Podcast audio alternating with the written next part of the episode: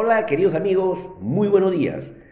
Viernes 11 de febrero, su mini informativo y lo deja seca, queridos amigos, para conversar sobre los reportes diarios, siguiendo cercanamente de las coyunturas políticas y económicas, tanto a nivel nacional como internacional.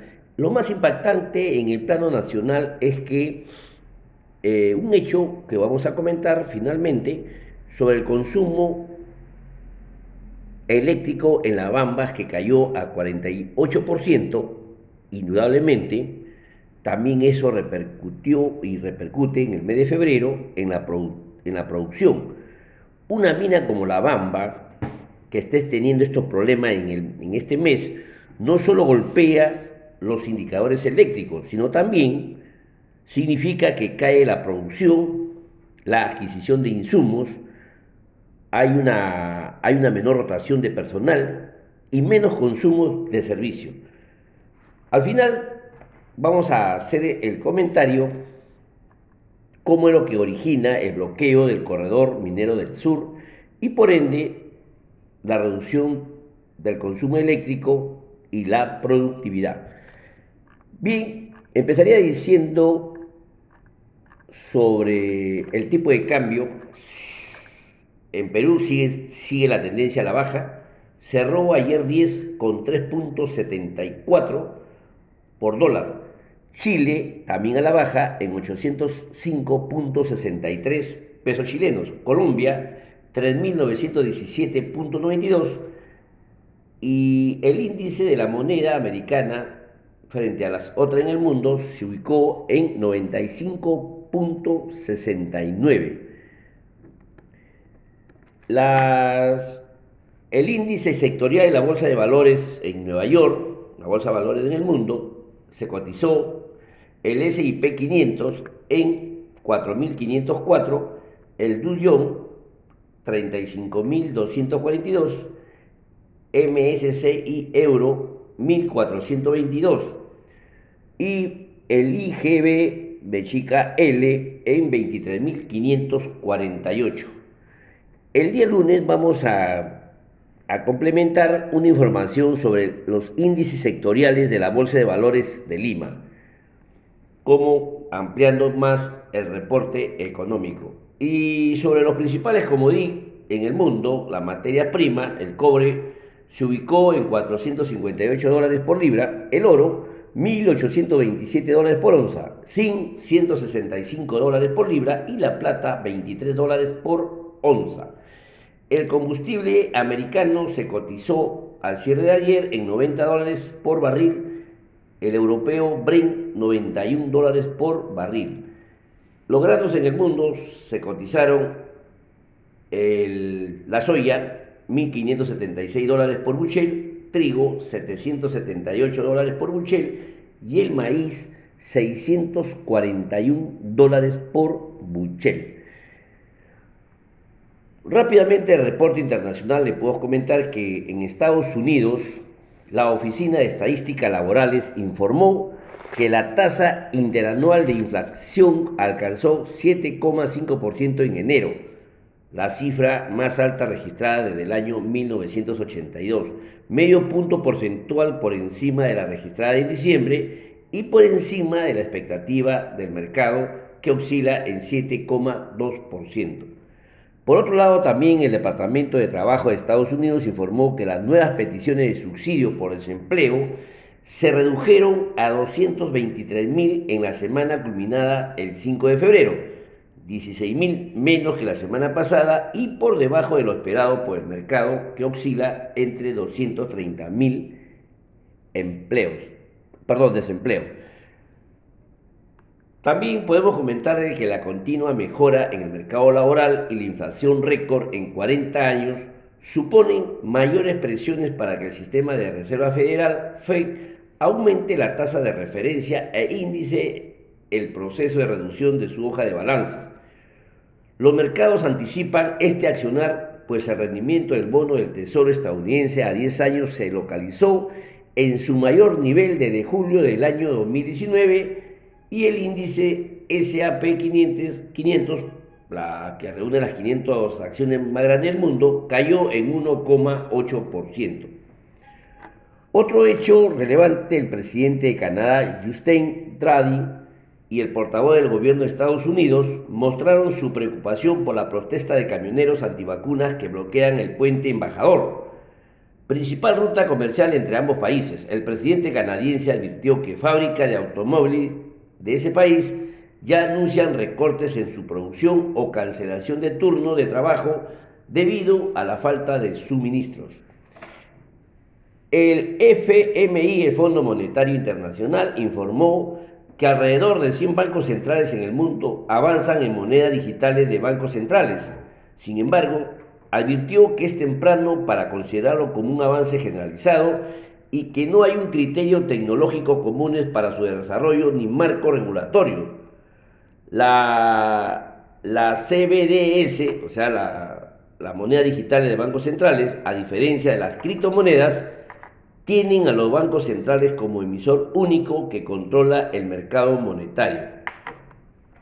Finalmente, la Comisión Europea indicó que la última ola de COVID-19, la alta inflación, los altos precios de la energía y los problemas en la cadena de suministro provocaron una revisión a la baja de la proyección del crecimiento económico para la zona euro para el año 2022 de 4,3 a 4%.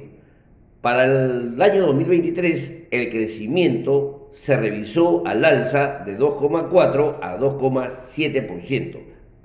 Asimismo, incrementó su proyección de inflación para ese bloque de 2,2 a 3,5 para el, para el año 2022.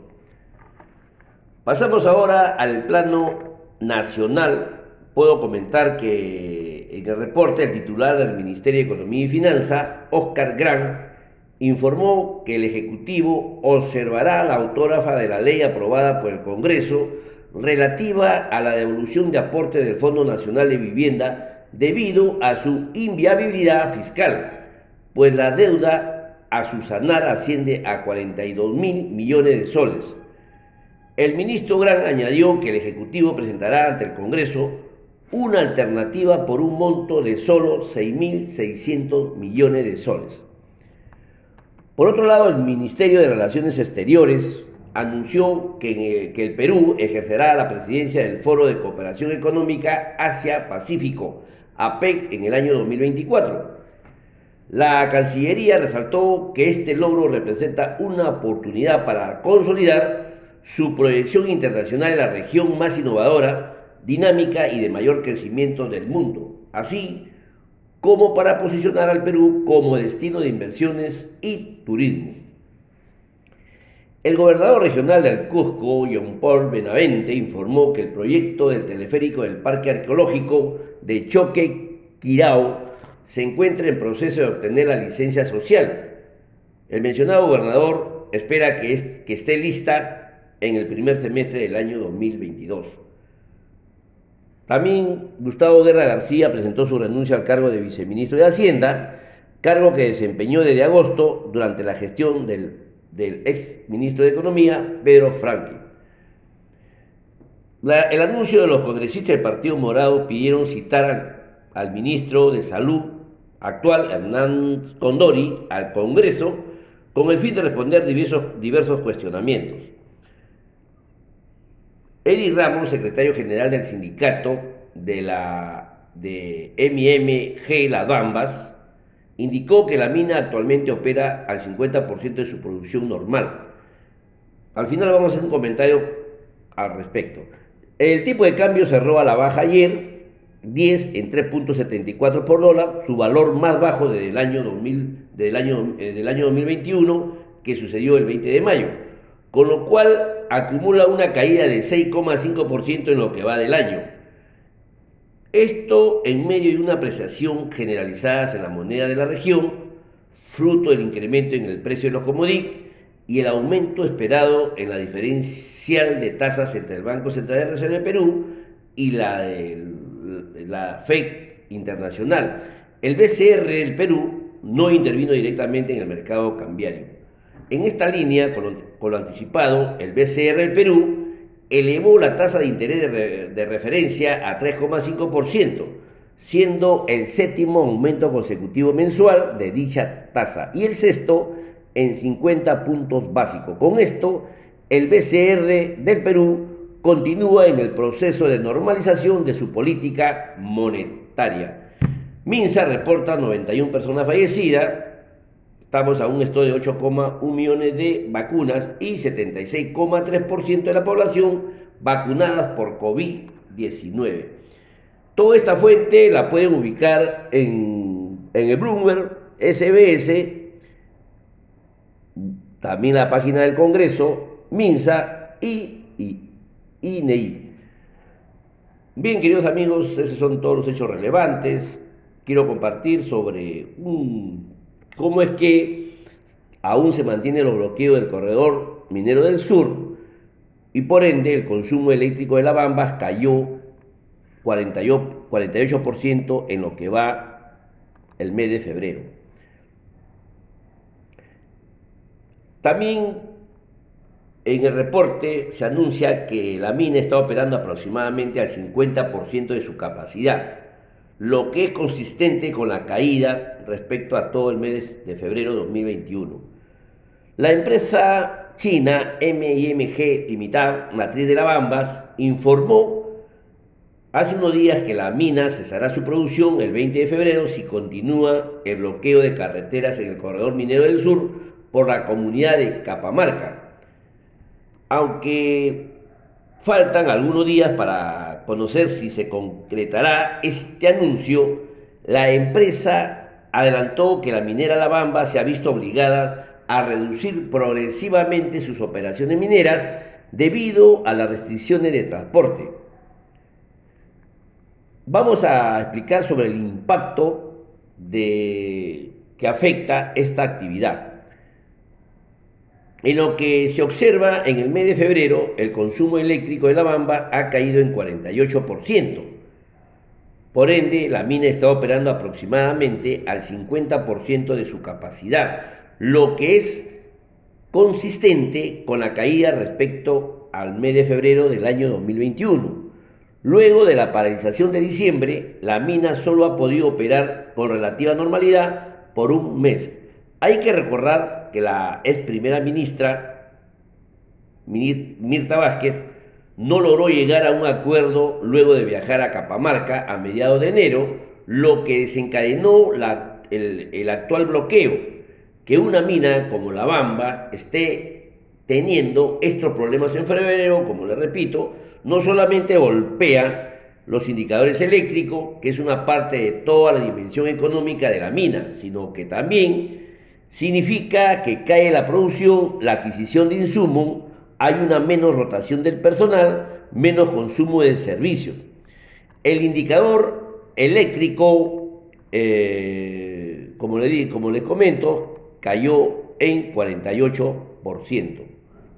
Así que mis queridos amigos, estos reportes, según indica que la Bamba representa un 2% de la demanda total nacional de electricidad, según eh, especialista, ¿no?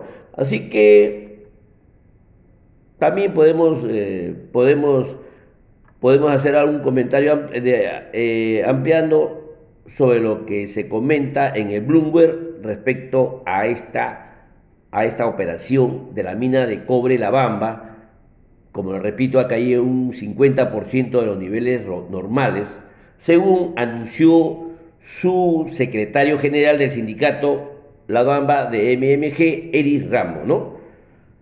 Bien, queridos amigos, estamos informados, hay que empaparse un poco más respecto a esta importante mina, cómo ha decaído, y es una preocupación definitivamente para la Cámara de Comercio de Apurima por la situación en torno a la bamba.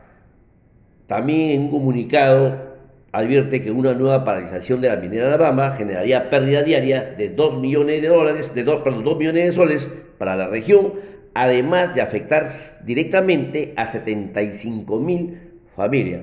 Así, mi querido presidente Pedro Castillo, a poner la barba se remojo al respecto de esta importante unidad minera. Bien, queridos amigos, conmigo será hasta el día lunes. Muchísimas gracias, cuídense mucho, distanciamiento, mascarilla y sobre todo, queridos amigos, amarnos los unos a los otros. Buen fin de semana para todos. Gracias.